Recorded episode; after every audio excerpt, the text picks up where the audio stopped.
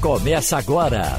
Opinião com qualidade e com gente que entende do assunto. Com Geraldo Freire, Romualdo de Souza, Wagner Gomes e jornalistas do Jornal do Comércio, deixando você bem informado. Passando a Limpo. Eita! O Passando a Limpo tem Eliane Cantanhede, tem Fabiola Góes, tem Maria Luísa Borges, Ivanildo Sampaio e Wagner Gomes. Ivanildo, acho que nós falamos disso aqui algumas vezes, com alguma preocupação, esperando que uh, a imprensa do mundo uh, toma, tome conta do assunto, mas não, não li nunca nenhum artigo, nem soube se isso foi divulgado, discutindo a questão do preço do remédio por sorte, a revista super interessante, o, o número, traz isso com matéria de capa. O remédio mais caro do mundo. Aí vem aqui explicando, depois vem com umas seis páginas tratando do assunto. Remédio mais caro do mundo. A atrofia muscular espinhal é uma doença genética rara que afeta bebês e mata em 90% dos casos. Existe um remédio capaz de revertê-la para o resto da vida, com uma única dose, Vanildo.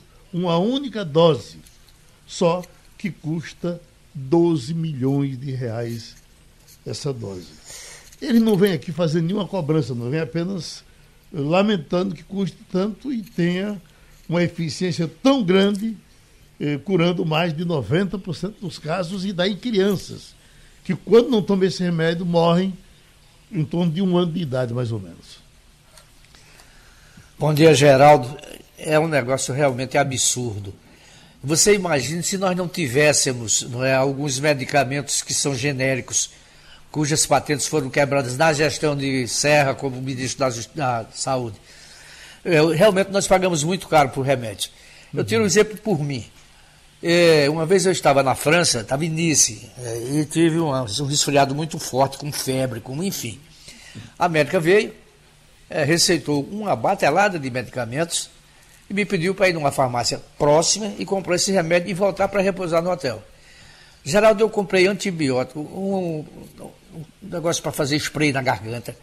Comprei um comprimido para febre, caixas, era uma caixa de cada um. Eu paguei menos de 10 euros por tudo isso a única cartela de antibiótico aqui no Brasil custaria três vezes mais.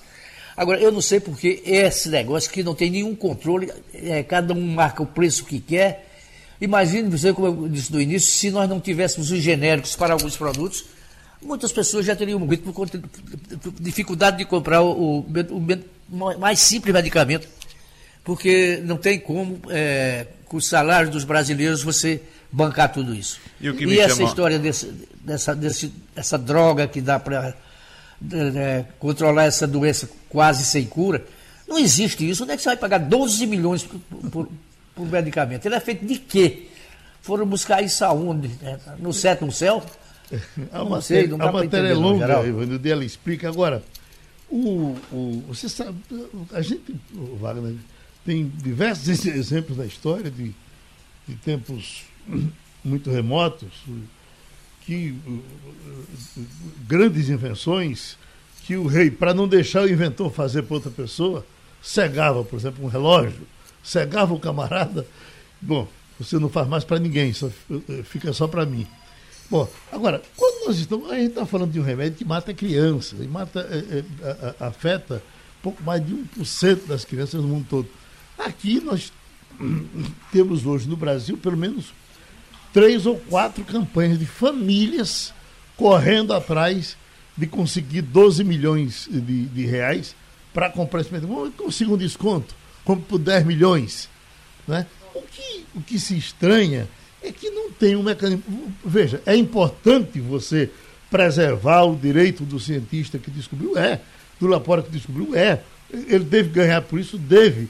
Mas o mundo tinha que se juntar e dizer, olha, nós bancamos parte disso. Eu fico até pensando nos grandes doadores do mundo, porque não discutem isso. Bill Gates, Warren Buffett e tantos outros, né? É, exatamente, porque Geraldo, aí a, a descoberta de um medicamento não é simplesmente um, um, um estalo da mente de um cientista, né? Ele simplesmente acordou. Quanto então, é que ele gastou para chegar a isso aqui? Né? Exatamente, né? tem os custos do, do, é. das pesquisas, dos estudos, em, em, envolve também muitos profissionais, vários outros profissionais, e todos são remunerados. Né? E tem, como já disse, os custos de pesquisa. Uma pesquisa para você preparar um medicamento como esse daí não é coisa rápida, demora às vezes décadas para você desenvolver o medicamento. Então tem todos esses custos. Agora estou com você.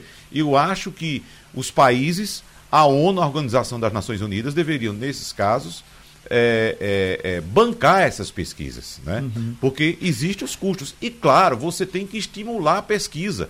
Se por acaso cada pesquisador, cada cientista que desenvolve uma solução, mesmo que não seja medicamento, seja para outra área, se por acaso ele perde o controle, se ele perde a, a, a autoria daquele feito, ele simplesmente não vai ter mais estímulo para pensar novamente, uhum. para buscar outras soluções. Ele para que eu vou trabalhar 10, 20 anos para depois tomarem meu, meu trabalho, né? Tanto uhum. que eu empreendi ali naquele, naquele, naquele esforço. Então, é preciso que a ONU, juntamente com os países desenvolvidos, banquem esses medicamentos, esses custos, para que as pessoas de fato não tenham acesso. Maria Luiz, isso lhe incomoda? É a questão da, das grandes farmacêuticas, as pesquisas que são realizadas sem dúvida deixa todo mundo assim sem entender. É, como o Wagner falou, a gente está falando de uma medicação que é, envolve um desenvolvimento de engenharia genética extremamente sofisticado. Então, não é uma coisa que uma pessoa um, um, é, normal, um particular é, é de classe baixa ou média, ou mesmo alta, tenha capacidade de arcar. É uma pesquisa que custou alguns bilhões para ser feita ao longo de muitos anos para uma droga como essa chegar a, a, a, a, ir ao mercado, como é o caso, né? Uhum. Então, na verdade, só realmente governos ou mecanismos internacionais conseguiriam dar o suporte para que drogas como essa se popularizassem. Que foi, que foi não, né? Que o que está acontecendo com a questão das vacinas. Governos do mundo todo, dos países ricos, investiram muito, os Estados Unidos, Israel, pagaram para que fosse acelerada a produção das vacinas contra a Covid, e a gente sabe que tem mecanismos internacionais para que elas se, eh, sejam distribuídas. Mecanismos esses que ainda não estão conseguindo chegar em áreas remotas da África, por exemplo, tanto que a gente está vendo agora essa variante é, Ômicron aparecer por conta disso. É, no caso do Brasil, Geraldo, é, pelo que eu andei olhando aqui, pesquisando, a maioria da, das famílias que têm pacientes com essa doença recorre à justiça e normalmente o SUS é condenado a fazer a importação do medicamento, que não é produzido aqui, tá? O medicamento é importado, e é, fazer essa administração da dose única que pode é, mudar radicalmente a vida dessa criança. Só os Estados Unidos, Maria Luísa Borges, antes de terem a vacina pronta, compraram um bilhão de doses. Ou seja, os Estados Unidos tem 330 milhões de habitantes, mais ou menos, eles compraram três doses praticamente por habitante. Isso sem é, ter a vacina. Foi assim. Sem ter a vacina. Foi assim que eles financiaram Quem está fazendo? Pfizer? Vacina. Exatamente, Pfizer, Moderna, vai lá, compra, pronto. Estou financiando aqui o desenvolvimento da vacina. E, e, e, é. e garantiram esse quantitativo de um bilhão de doses. Agora, Geraldo, no dia a dia, na nossa ida simples à farmácia para curar um resfriado, como Ivanildo citou, para é, é, cuidar de uma inflamação da garganta, o brasileiro tem um custo que a gente às vezes não considera, não lembra, que é o custo tributário, o custo de impostos. Então veja só, uma pesquisa feita pelo Instituto Brasileiro de Planejamento Tributário em 2018 mostrou que o Brasil está, anote aí, o Brasil é o primeiro do ranking do mundo dos países que possuem a maior carga tributária sobre remédios. Uhum. O Brasil tem a maior carga tributária do mundo sobre remédios. Talvez por isso Ivanito Sampaio tenha comprado remédio tão barato lá na França. E aqui, o pobre coitado do trabalhador brasileiro paga cerca de 30% só de imposto no remédio que ele vai comprar, às vezes para curar uma gripe, um resfriado. Em grande parte do mundo E tem o pior disso aí, viu, Geraldo? Oi. É que eu pago o imposto que paga o de mais rico do Brasil. Exatamente. Uhum. Exatamente. Uh, uh, em grande parte do mundo civilizado, o remédio é, a Previdência paga na farmácia. Você mostra isso, hein? recebe o Exatamente. Uhum. Na França, é, na Espanha, é. os moradores da França, uhum. eles, eles têm isenção, de, não pagam pelo remédio. É. Uhum. E outra coisa, você não compra a caixa do remédio. Uhum. Você compra aquilo que o médico havia na receita. Agora, eu não sei se 12 milhões, se um remédio de 12 milhões, eles. eles não, isso é para uma excepcionalidade, né, Geraldo? Né? É. Fim de semana mostrou um estrago enorme feito nos Estados Unidos por tornados. Tem inclusive aqui uma manchete: Estados Unidos ainda contabilizam prejuízos dos tornados que mataram mais de 90 pessoas. Estava aqui já outra informação dizendo que passa de 100 pessoas. Fabiola Góes está em Washington agora para conversar com a gente.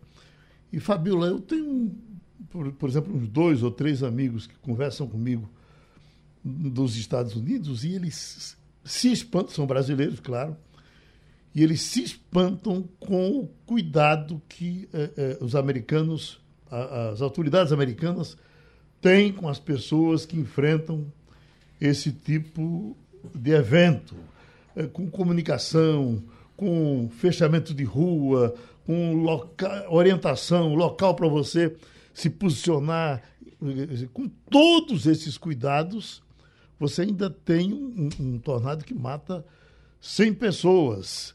Quer dizer, o negócio foi bem sério, não é isso, Fabíola? É isso mesmo. Bom dia, Geraldo. Bom, Bom dia. dia. a todos. Foi devastador. Foram ventos estimados em 350 quilômetros por hora. Ou seja, é capaz de derrubar prédios inteiros, fábricas. Uma fábrica de velas foi abaixo em Kentucky. Eram mais de 100 funcionários trabalhando naquele local. 40 foram resgatados, 60 pessoas ainda estão desaparecidas só no Kentucky.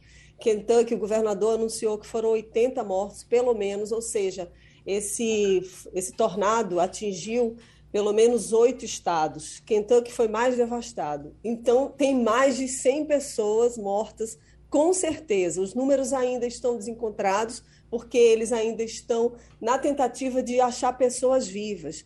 É uma situação de emergência. O presidente Biden, o governador do Kentucky, pediu né, que fosse declarado estado de emergência. Então, o presidente Biden já declarou, e isso faz com que o estado possa receber recursos federais. Pra você ter ideia, Geraldo, eu estava olhando agora os números e vendo as imagens. Tem uma cidade em Kentucky, que é Dayson Spring, que ela está 75% abaixo, acabada, praticamente acabada a cidade. E as pessoas sem ter onde, onde ficar, há muita ajuda né, nesse momento. As equipes aqui nos Estados Unidos, como você bem informou, são extremamente preparadas. Eles fazem treinamentos né, para atuar nesse tipo de destruição, né, entre escombros, para recuperar pessoas, tentativa de recuperar pessoas vivas.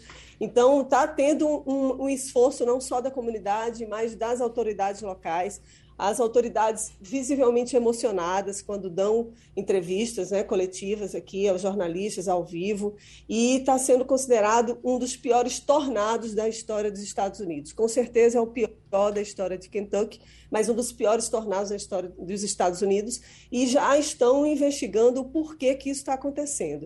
Uhum. E já tem indícios de que isso pode ser provocado pelas mudanças climáticas, porque esse tipo de, de ventania, de tornado mais forte, geralmente ocorre em maio e junho nessa região, mais ao sul dos Estados Unidos e vai um pouco mais ao centro. Mas não é, não é previsto agora, nessa época, em dezembro, ter tornado nessa região. Então, realmente, isso pode ser feito né, das temperaturas mais altas aqui na região. Na região, é, é, fica mais ou menos a mil quilômetros daqui de Washington, na capital onde eu estou. Então, a gente percebeu, eu não sei se diretamente relacionado aos tornados nessa região, mas esse final de semana aqui em Washington ventou muito, muito, e, e aí isso baixa a temperatura. A temperatura lá também está muito baixa, nesse momento está menos um grau em, em Kentucky, então isso também dificulta, né? As pessoas estão ali tentando se proteger do frio, as equipes fazendo as buscas e está muito frio. É, aqui em Washington, agora nesse momento, está 3 graus. Então, tudo isso assim é, é pior a situação, né? E lembrando que a gente está no meio de uma pandemia de Covid, né? A Omicron está aqui também assolando os estados, os números estão aumentando, então é uma situação bem complicada de novo que os Estados Unidos estão enfrentando nesse momento. Ivanildo Sampaio. Bom dia, Fabiola. Fabiola, eu conheço essa região dos Estados Unidos onde acontecem os tornados. Eu estive no Tennessee, estive no Arkansas e testemunhei não é, as ações de um tornado 48 horas depois. É, uma igreja que havia na beira do caminho terminou destruída. Mas eu quero dizer o seguinte: eu, eu visitei, jantei com um casal de norte-americanos e eles foram me mostrar o porão da casa deles, onde eles se abrigavam durante os tornados, porque estavam acostumados a ter tornados. Eu pergunto, por que dessa vez a população foi pega, pega de maneira tão desprevenida, não teve como se abrigar, não correu para os porões das casas, não correu para os abrigos públicos que existem? Ninguém avisou que vinha tornado por aí. Finalmente, o que é que aconteceu? O que é que a imprensa americana está dizendo sobre isso? Vanildo, o que se tem falado é que eles foram pegos de surpresa. Não esperavam, saberiam que haveria, obviamente, ventos de grande intensidade. Quando é assim, eles avisam, eles emitem comunicados. Eu recebi comunicados aqui por mensagem de texto, aqui mesmo em Washington, dizendo para evitar ficar em lugares ermos, né, para tentar se abrigar. Certamente a população de Kentucky, desses outros estados, Missouri, Arkansas, Tennessee, que foram os, os quatro mais afetados, receberam alertas, mas mesmo assim não tinha como. As pessoas se abrigam no basement, né, que é como se fosse um subsolo que as famílias aqui americanas, as casas americanas, elas têm, que guardam coisas de, de, de, casa mesmo, então botam lavanderia, colocam é, algumas, algumas máquinas, equipamentos no subsolo. Então eles se abrigam lá. Só que o tornado veio e destruiu casas enormes, grandes, assim, de três andares, e aí muitas pessoas morreram soterradas aí. Mas tem sim um aviso, eles avisam, eles comunicam. Mas como é que se abriga? Por exemplo, essa cidade ficou 75% destruída, não tinha onde eles se abrigarem. Né? São assim 10 mil famílias que foram diretamente afetadas, que não tem lugar para se abrigar. Então, é, há uma, havia uma previsão de que, de que os ventos fortes chegariam, mas não tinha mesmo como ter se preparado e não se esperava que haveria tanto estrago assim. Essa pessoa teve, eu vi uma entrevista de uma mulher que estava trabalhando nessa fábrica de velas, em que ela diz que foi assim, de repente, tudo ruiu e ficaram os escombros e ela ela ligou, conseguiu fazer uma transmissão ao vivo, pedindo ajuda pelo Facebook para as pessoas mandarem socorro para lá, porque estavam embaixo dos escombros. Então, é, houve aviso, mas de fato foi muito devastador, então eles não conseguiram se abrigar em outros locais. Wagner? Ô Fabíola, me chamou a atenção também uma declaração do governador, né, que retrata muito bem esse drama que você está trazendo para a gente aqui. O governador do Kentucky disse: Você acha que pode ir de porta em porta para checar se as pessoas estão ok? Não há portas. A questão é: existe alguém nos escombros de milhares e milhares de estruturas? É devastador. Ou seja, de fato, é uma devastação muito grande, inclusive há outras declarações de cidades que simplesmente desapareceram do mapa, né, Fabíola? Exatamente. Isso é já uma tendência que está ocorrendo aqui nos Estados Unidos. Tem, tem esses efeitos de mudanças climáticas. Algumas regiões já estão consideradas inabitáveis pelas temperaturas que passam de 50 graus Celsius, por exemplo. Pessoas que são afetadas por incêndios, né? várias casas, famílias, em algumas épocas do ano aqui nos Estados Unidos, principalmente na região ali na Califórnia, Oregon, então, eles já vêm sofrendo com mudanças climáticas. Essa declaração né, do governador do, do Kentucky, ele, ele fala isso de uma maneira até emocionada, porque vai procurar pessoas em casa, realmente não, não tem porta das casas, porque as casas estão destruídas, né? Então, eles estão, de fato, procurando dentro dos escombros. É uma situação de calamidade pública mesmo, é, não se previa, não se imaginava dessa maneira mas agora é, os Estados Unidos vão ter que lidar com esse tipo de coisa, é, é aquele efeito, né? É muita queima de combustível fóssil desde a Revolução Industrial e agora o clima, o mundo está né, tá pagando, a natureza vem cobrando a fatura. Não só aqui nos Estados Unidos, outras áreas também, né? Mas aqui está muito afetado e está muito visível e cada vez mais. Então, as autoridades americanas têm dito isso, que agora os Estados Unidos precisam se acostumar a lidar com esse tipo de tragédia, de catástrofe, que a partir de agora isso vai ser, vai ser um novo um comum, né? Vai ser um novo normal aqui, como se fala que a gente está vivendo nesse momento de pandemia, o novo normal a gente usar a máscara né, e evitar muita aglomeração. Agora é, é, são os Estados Unidos tendo que lidar com esse novo normal de mudanças climáticas. Então é isso que vai acontecer. As, as cidades vão desaparecer do mapa, porque está tendo muita destruição, e agora esses tornados aí mostram. Não sei se será capaz, por exemplo, de reconstruir essa cidade, Dawson Springs, né, com 75% destruído. Então, como é que se faz uma recuperação dessa? Isso leva meses e anos, e, e às vezes as pessoas não têm nem como voltar, né? Então, é realmente uma calamidade que está acontecendo aqui. Maria Luísa? Oi, Fabiola. Bom dia para você. É, tanto foi inesperado, né, que a fábrica de velas, onde, é, é, se, onde tem 16, 60 pessoas desaparecidas, trabalhava a pleno vapor, até porque isso é o normal nessa época do ano, assim como o depósito da Amazon, que também foi destruído. É, a gente é, imagina, eu, e aí eu não sei como as autoridades estão tratando isso, que pode haver outros fenômenos desse tipo apesar da época ser totalmente fora do padrão, a gente sabe que a temporada de tornado nessa região aí que chamam de corredor, né, dos tornados, ela geralmente se encerra em novembro, a gente já está na metade do mês de dezembro, mas as autoridades dão algum tipo de alerta da possibilidade de novos tornados tão destruidores como esses se formarem? Bom dia, Maria Luísa. Então, eles sempre dão esses avisos, né? Mas é uma é uma é tipo é totalmente atípico o que aconteceu aqui agora nesse momento. Então é, é mudança climática não, não, avisa assim, né? A gente sabe que está tendo, mas quando esses eventos esses eventos pontuais acontecem, não tem muito que prever e não, não conseguem muito prever e nem evitar que aconteça. Né? Então, são essas cidades que estão sendo destruídas mesmo, é uma tendência, é triste, ver as imagens na televisão o tempo inteiro passando, pessoas mortas, pessoas que perdem tudo, né? Aqui os Estados Unidos estão vivendo um momento de inflação, os produtos estão mais caros, é um momento agora de Natal, né? As pessoas estão comprando, as fábricas estão trabalhando a todo vapor. Essa fábrica de velas, por exemplo, trabalha 24 horas por dia e noite, viram noite, semanas, para dar conta das demandas de Natal. Então, tá, tá um clima aqui já de férias, né? Em alguns lugares, em algumas cidades, as, pessoas, as faculdades já encerrando os seus trabalhos, se preparando para as festas de final de ano,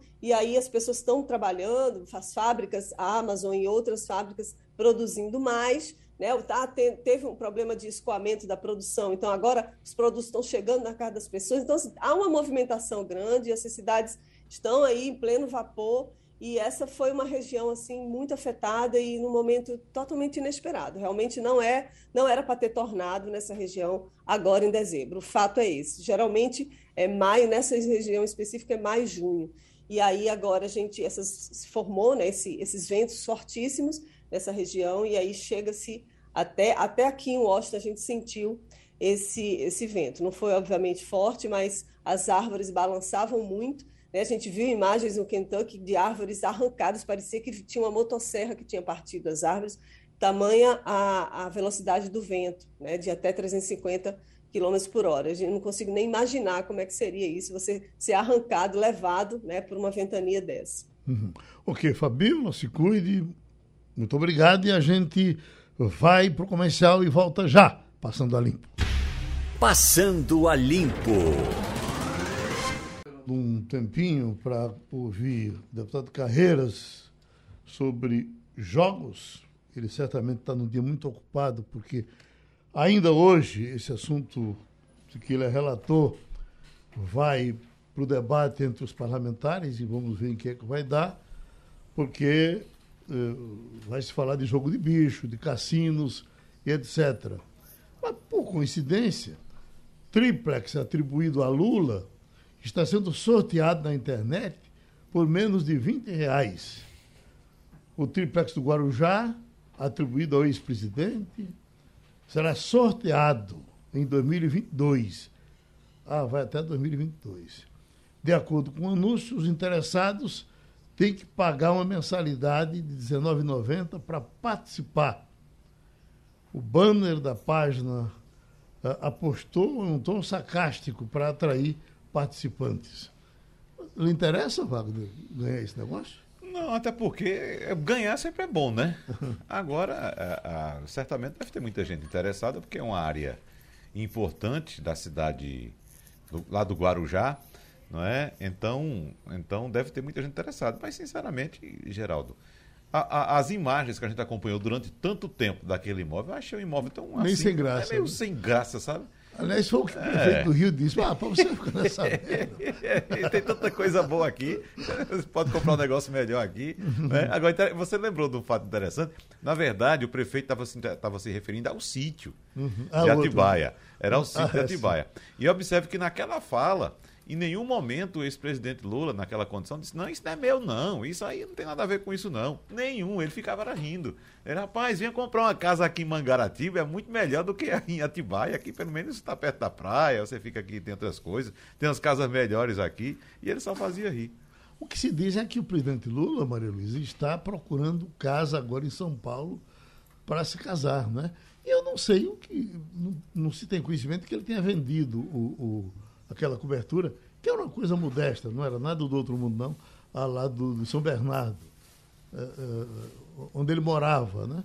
Ficou viúvo. Que era um apartamento que ele já dele. tinha, né, já, Geraldo? Já, Antes de ser presidente da República, uhum. já tinha aquele apartamento ali, né? A depois veio a denúncia de que o apartamento vizinho, no mesmo andar, teria sido comprado também pela Odebrecht para ele guardar somente as coisas dele, os presentes que ele ganhava na presidência da República. Agora, vem uma coisa que não é denúncia, é somente para informar mas é dessas coisas que chocam, que nessa viagem pela Europa, o presidente, o ex-presidente Lula teria gasto 300 mil reais de, do, do, do, do, erário. Do, do fundo partidário. Do, do, ah, do fundo partidário. É. Ah, é, não deve ter sido só da, ah, do dinheiro que ele recebe, não por ser ter sido presidente, né? Uhum. Deve ter tido dinheiro do PT. Claro, dinheiro do é, PT. Então, é. é. é. assim que se faz. Mas né? é dinheiro público, é, é. dinheiro que sai. Porque o, é. o, o João Santana está contratado por Ciro Gomes lá pelo PDT, diz que é 250 mil reais todo mês. Quem paga é o partido e quem banca o fundo partidário é o povo brasileiro, através dos impostos. Faz raiva, Nós pagamos.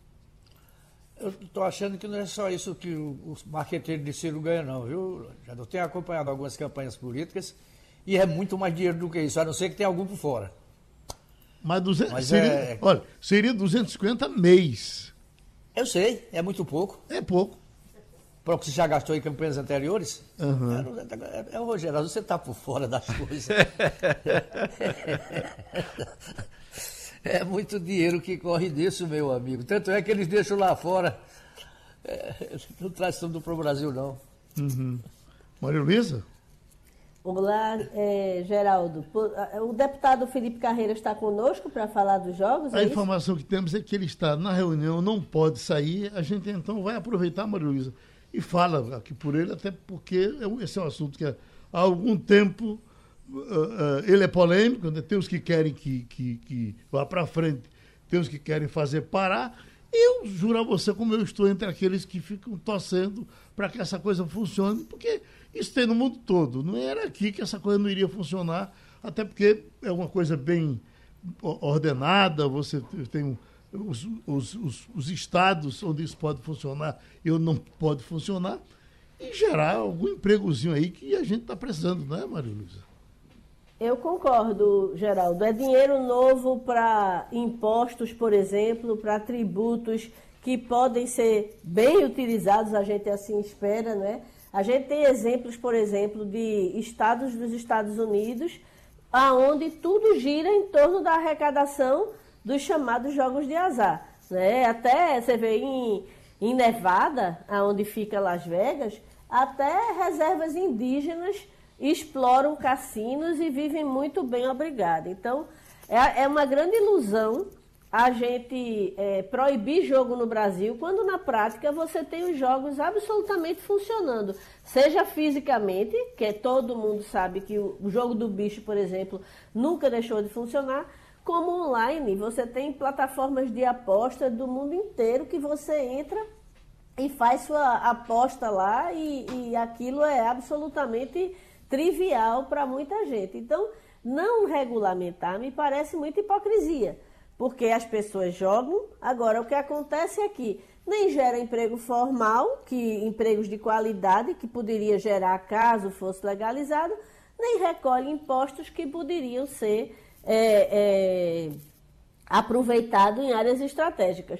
Na, na prática, o que a gente tem é um monopólio do, do banco público, né, do, da Caixa Econômica, como principal operador de jogos no Brasil. Eu, eu acho que é uma grande hipocrisia isso aí. Dia desse eu estava conversando aqui com o Wagner sobre isso, porque saiu uma relação dos clubes brasileiros que disputam uh, Série A, e me parece que de todos, só um ou dois, um, era parece que até o Juventude, que não tinham patrocínio de, de, de, jogo. Não é só Série A, não, Geraldo. Série B também. Série B também. Aí depois isso é proibido de fazer. É, porque, na verdade, essas casas de apostas são apostas feitas pela internet e as empresas não são sediadas no Brasil.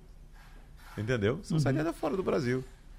E a aposta é toda feita pela internet. Mas quem joga é brasileiro. Sim, quem joga em qualquer lugar, porque a pessoa do mundo pode jogar. É pela uhum. internet você faz a aposta, entendeu? É, mas a propaganda é feita é pro, no Brasil. para brasileiros. É, mas, eles... mas as empresas são sediadas fora do Brasil.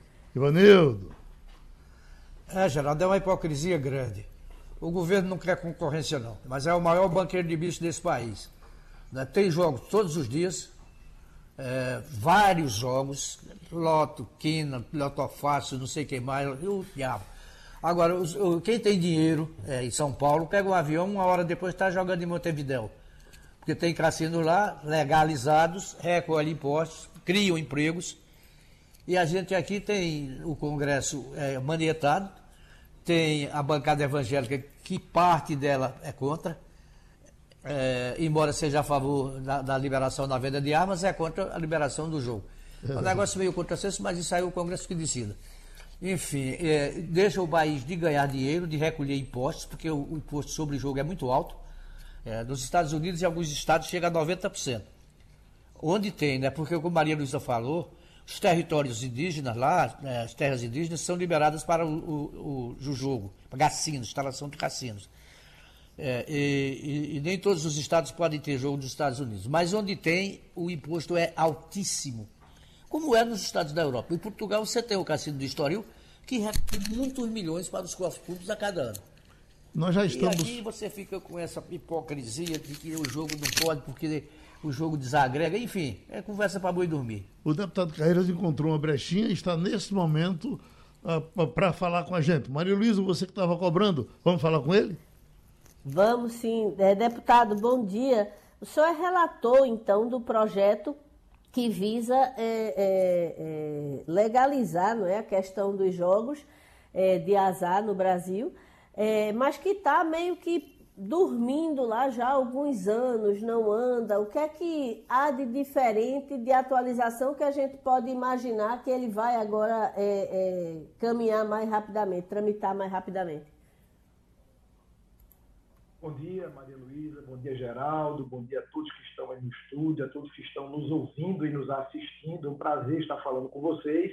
Estamos com esse grande desafio, que é o relatório do marco legal dos jogos é importante que quem está nos assistindo e nos ouvindo, que não é proibido o jogo de apostas no Brasil.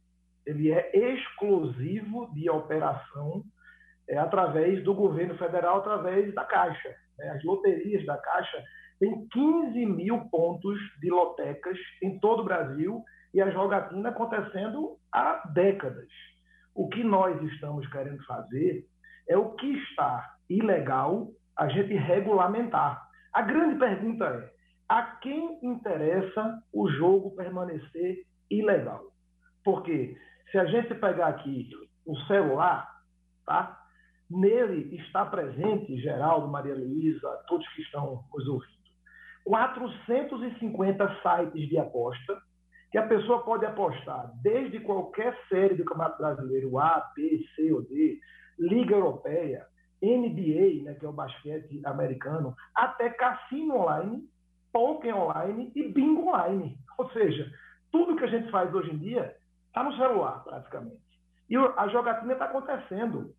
O nosso desafio é trazer esse Brasil virtual do jogo de faz de conta para o Brasil real e a gente arrecadar, fiscalizar e depurar. Isso vai ser importante e a gente está topando esse desafio e o presidente Arthur Lira pautou para essa semana.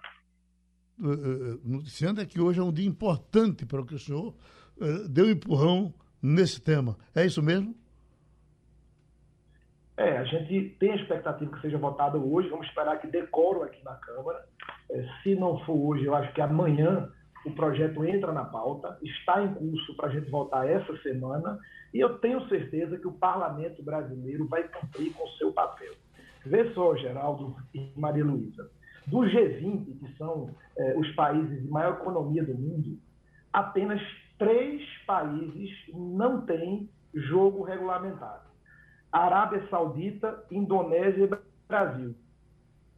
A Arábia Saudita e Indonésia, eles têm, são países islâmicos, por isso não tem jogo. Eu quero aqui fazer uma pergunta para vocês. Fale um país na Europa que não tem jogo. Tu conhece algum, Geraldo? Hum. Maria Luísa? Acho que não. Não, não conheço. Lembra do nome de país famoso, importante, da economia lá na, na Europa? Pode acho falar qualquer no, um. Eu acho que no Vaticano não tem, né? Os padres, é, jogam, os padres jogam dominó. Vou falar para vocês. A Inglaterra tem jogo. Estados Unidos, é, é, a Inglaterra tem jogo, Itália tem jogo, Alemanha tem jogo, Espanha tem jogo, Portugal tem jogo. Ou seja, todos os grandes países da Europa têm. Vamos para a América do Norte, Estados Unidos tem jogo oficial, é, Canadá tem jogo, América Central, é, México tem, Panamá tem, América do Sul, Uruguai, Argentina, Colômbia, Chile, Paraguai. Só o Brasil não tem. Na Ásia, a China tem. O Japão, que é um país sério, de cultura milenar, tem jogo autorizado. A Oceania, a Austrália tem. Por que o Brasil não tem? Acho que isso está errado. A gente precisa gerar emprego e oportunidade. É formalizar quem, o, o jogo do bicho. É, quem vai para o subúrbio brasileiro, qualquer cidade, sai uma igreja, tem o jogo do bicho ali do lado. O jogo do bicho é um jogo de número. Se for fiscalizado, se for autorizado pelo governo, vai gerar emprego, vai formalizar quem está na informalidade. E os grandes cassinos integrados de resorts vão trazer inúmeros empregos para o povo brasileiro, vai atrair turistas internacionais, a exemplo de Macau, a exemplo de Singapura, a exemplo de Las Vegas. É isso que o Brasil precisa fazer e a gente está topando esse desafio. Pronto, rapidinho, Wagner, para liberar o deputado que está na reunião dele lá na, na no Congresso? É, eu vou só resumir então, deputado, é, a minha pergunta aqui, porque o senhor sabe que os críticos da legalização dizem que essa legalização estimularia a criminalidade que teria um alto custo social que não seria compensado pelos benefícios à economia, como o senhor cita aí, geração de emprego, é, mais empresas sendo formalizadas no Brasil e tal, aquilo tudo que o senhor já citou. Então, de que forma o projeto prevê, por exemplo, a destinação de recursos através de tributação para que esses problemas que serão, sem dúvida, gerados pelo jogo do bicho, inclusive inclusive problemas de saúde com pessoas viciadas, possam receber um tratamento adequado por parte do Estado? Vamos lá. Eu acabei de citar para vocês que o jogo já existe através da loteria da Caixa e através da internet 24 horas por dia. É, estudos apontam que 20 milhões de brasileiros jogam todo dia, ou seja, tem um ludopata, ou seja, a pessoa que é doente no jogo e não consegue identificar nem tratar. No nosso projeto, nós vamos criar o RENAJogo, o Registro Nacional dos Jogadores. Ninguém vai poder jogar sem registrar através do seu CPF. O seu nome vai estar lá registrado, assim como a gente vai comprar qualquer tipo de, de produto em uma loja, nós não temos que colocar nosso CPF. No jogo vai ter isso. E eu debato com qualquer pessoa sobre o jogo estar associado à criminalidade. Nós estamos na era digital, na era da informática, na era dos recursos tecnológicos e cada vez mais ausente a cédula de papel, que inclusive no nosso projeto vai ser proibido jogar com dinheiro, com dinheiro em papel. Vai ter que ser através de cartão de crédito ou do Pix, só moeda digital. E ora, será que a Receita Federal, a Polícia Federal, e todas as instâncias de segurança pública de arrecadação não tem como controlar tudo e rastrear, é óbvio. Do jeito que está, não rastreia, não consegue identificar a criminalidade e a lavagem de dinheiro e não consegue prender ninguém.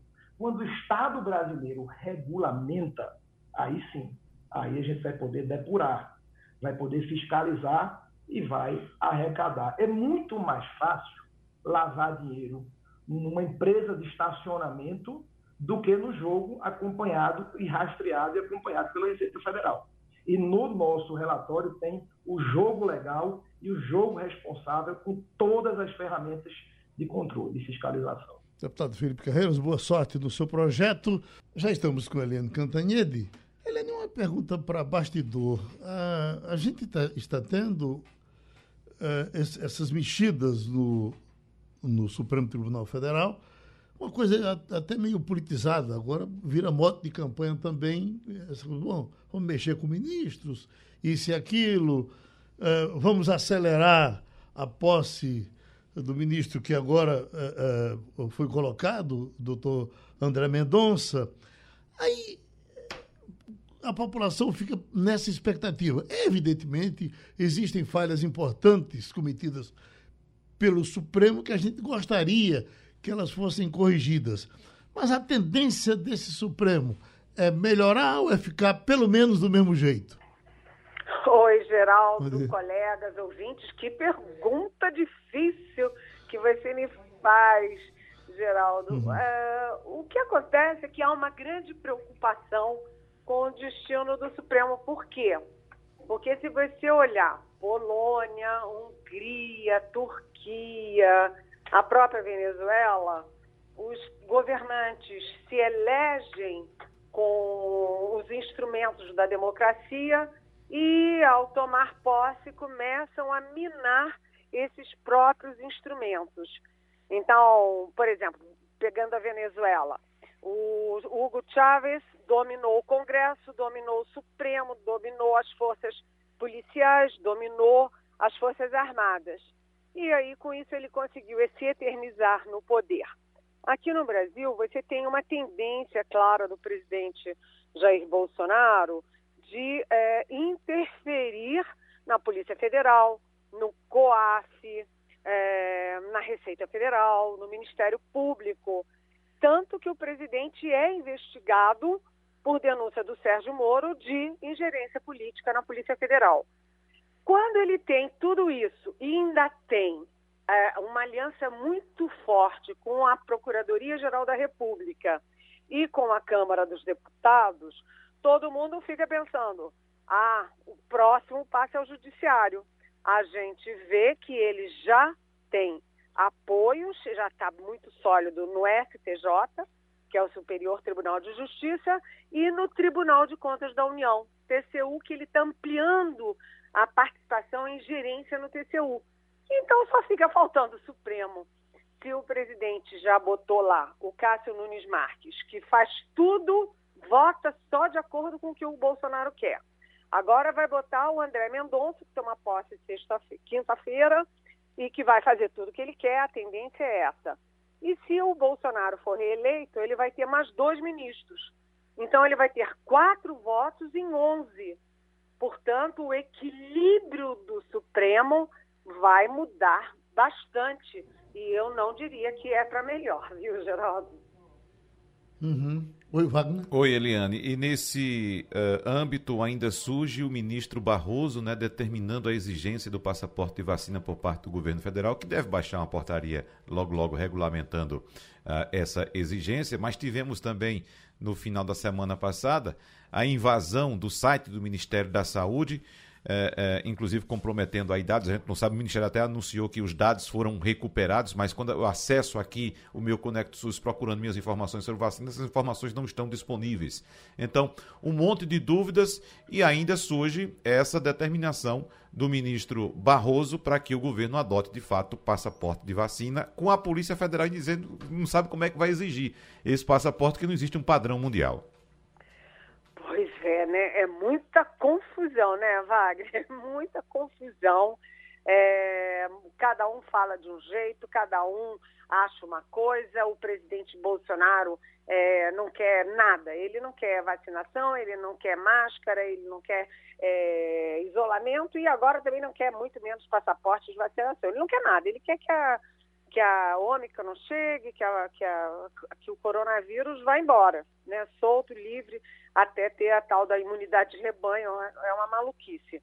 Mas, enfim, o, eu falei na sexta-feira com o general Augusto Heleno, que é o chefe do Gabinete de Segurança Institucional, GSI.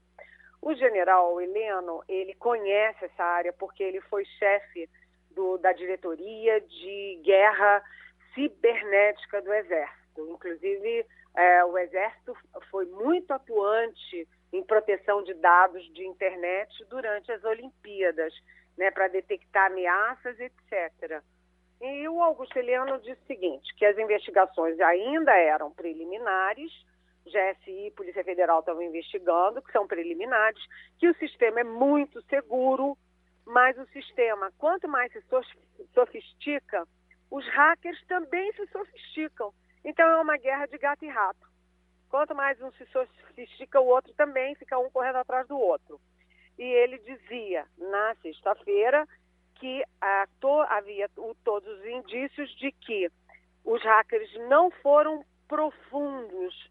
O ataque chegou às, aos dados da vacinação, mas não ao, ao coração do, do SUS. Não eram todos os dados do SUS, era um ataque superficial e havia o backup. Depois o governo confirmou que há backup, mas é como você diz, tem que dizer e tem que mostrar. Até agora não mostrou porque ninguém está conseguindo entrar na sua, na sua vacinação lá no Connect SUS. Agora, é, quanto à operação de tudo isso, vai ter uma reunião hoje do governo, aí é Ministério da Saúde, Ministério é, das Relações Exteriores, Ministério da Casa, enfim, a Casa Civil e a AGU, Advocacia Geral da União, para regulamentar como vai ser isso. Aí eu lembro que a febre amarela, por exemplo, você tem que mostrar o atestado antes de entrar no voo. Você, antes de entrar no voo, você apresenta o atestado, para você não chegar no país e ser extraditado. extraditado. Então, as companhias vão ter, vão ter um papel nisso. A questão é, depois que a pessoa pisa no Brasil sem a vacinação e faz cinco dias de quarentena, vamos supor, eu desço no, em Recife, e aí eu vou lá para o interior do, de, de Pernambuco. Quem é que vai atrás de mim? Quem é que vai monitorar isso? E eu vou ter alguma preocupação em ir lá? Se eu não quis nem tomar vacina, eu vou lá dizer se eu estou bem ou se eu não estou bem, fazer PCR ou não? Então é uma operação muito complicada, né? Uhum. O fato é que o Supremo mandou e todos os países estão determinando a mesma coisa que o Supremo quer, que é a Alemanha, a França, a Bélgica, a Holanda, a Espanha, todos os países né? mesmo aqui na América do Sul, Chile, Argentina, etc. Só o presidente Bolsonaro é que não quer. Eu já estou, uh, uh, o nosso Ivanildo Sampaio, pronto para lhe perguntar, mas como eu estou vendo ali no telão um, um, uma coisa que me interessa também ouvir a sua opinião, é, é Delanhol, que já está falando de Lava Jato, é como que já estivesse empinando a candidatura a deputado federal que dizem que é o que ele eh, vai partir para ser. Eu lhe pergunto, Eliane, é essa, é, esse pessoal entrando todo para candidato, partindo para a política, isso vai a, a, ajudar de alguma forma, como eles dizem até que podem ajudar o, o Ministério Público, ou isso denigre o Ministério? É uma boa pergunta também, Geraldo. Hoje você está com a língua uhum. Primeiro eu vou puxar uma sardinhazinha para o meu lado, porque eu que dei o furo de que o Dallagnol estava é, saindo, renunciando ao, ao Ministério Público para se candidatar a deputado pelo Podemos. Foi um, um furo de, de reportagem meu no Estadão. Uhum. Mas o fato é o seguinte, eu acho preocupante. Eu acho preocupante porque você vai misturando as coisas. O, o Moro não pode transformar o Podemos e não pode é, transformar sua campanha num, é, nem o partido pode ser um partido é, de procuradores, nem a campanha dele pode ser uma campanha de procuradores. Então ele já tem ele próprio, juiz, é, enfim, ex-ministro da Justiça e tal, com essa bandeira anticorrupção. Agora o Dallagnol no Podemos concorrendo a deputado. Ele também está conversando com o Joaquim Barbosa, foi presidente do Supremo na época do mensalão e foi muito duro nos votos dele. Ele já está conversando com o Rodrigo Janot, que tem uma participação, aliás, muito polêmica na PGR. Então, é, fazer um partido, um partido de procuradores, um partido de combate à corrupção só, eu acho, um novo, acho um, ruim um, nesse momento. Um novo Tribunal de Contas, né? É, e mesmo assim, como é que ele vai negociar com o Congresso? Uhum. Como é que essa gente toda vai negociar com o Congresso as pautas de interesse do país? Eu não acho bom, não. Uhum. Ivanildo Sampaio. Bom dia, Eliane. Eliane, eu tenho escutado de alguns políticos e de alguns empresários uma posição crítica muito forte Alô? contra o Instituto da Reeleição. Acho que Alô? quando o governador de estado, um prefeito municipal e presidente da República parece se que elegem... A, parece que a Helena não está lhe ouvindo. Deixa eu ver o que Agora tá eu voltei a ouvir. Pronto, mas pronto. eu comecei a ouvir de governador de estado. Pronto, pronto, Evandildo. Ela está ouvindo. Pois agora. bem, governador de estados, prefeitos municipais se elegem hoje e amanhã começam a trabalhar pela reeleição. Essas pessoas defendem o fim da reeleição e um mandato de cinco anos. Não agora, mas nas eleições de 2026. Eu pergunto a você, um projeto com esse perfil tem chance de caminhar no Congresso? Não tem chance nenhuma. Não tem chance nenhuma, porque ninguém legisla contra os seus próprios interesses. Então todo mundo diz, ah, se eu for eleito, vou acabar com a reeleição. Aí põe o pé no Palácio do Planalto ou põe a pé no governo de Estado e faz o caminho oposto e diz, ah, mas teve uma pressão, não pode, mambro. Tem sempre um, uma justificativa. Além disso, né, os, que, os que aderem à tese da não reeleição, como, por exemplo, Eduardo Leite, o governador tucano do Rio Grande do Sul, eles aderem a isso, mas eles ficam no sereno, porque você sai do governo não se candidata à reeleição, não se candidata a coisa nenhuma e fica fazendo o quê? Quatro anos. Então, acho que tem uma. É muito difícil passar no Congresso tanto a questão da reeleição, do fim da reeleição, quanto a prisão após a segunda instância, quanto o fim definitivo do foro privilegiado. São pautas que eu não vejo futuro nelas, pelo menos a curto prazo. É, Helene, com relação a Geraldo Alckmin, o que é que você sabe da agenda dele? Ele, ele é muito, muito contido, não é? Ah, é verdade que ele continua muito mais perto de Lula do que dos outros? Olha, ele é muito contido, inclusive no, no contato com a gente, né? com uhum. os jornalistas. Ele não é de abrir muito jogo, não.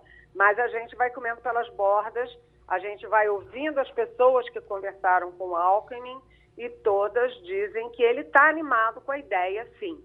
Ele tem três possibilidades: ele pode ir para o PSB, pode ir para o PSD de dado e pode ir para o Solidariedade, que é o partido das centrais sindicais que apoia muito o Lula e que apoia muito a aliança Lula-Alckmin.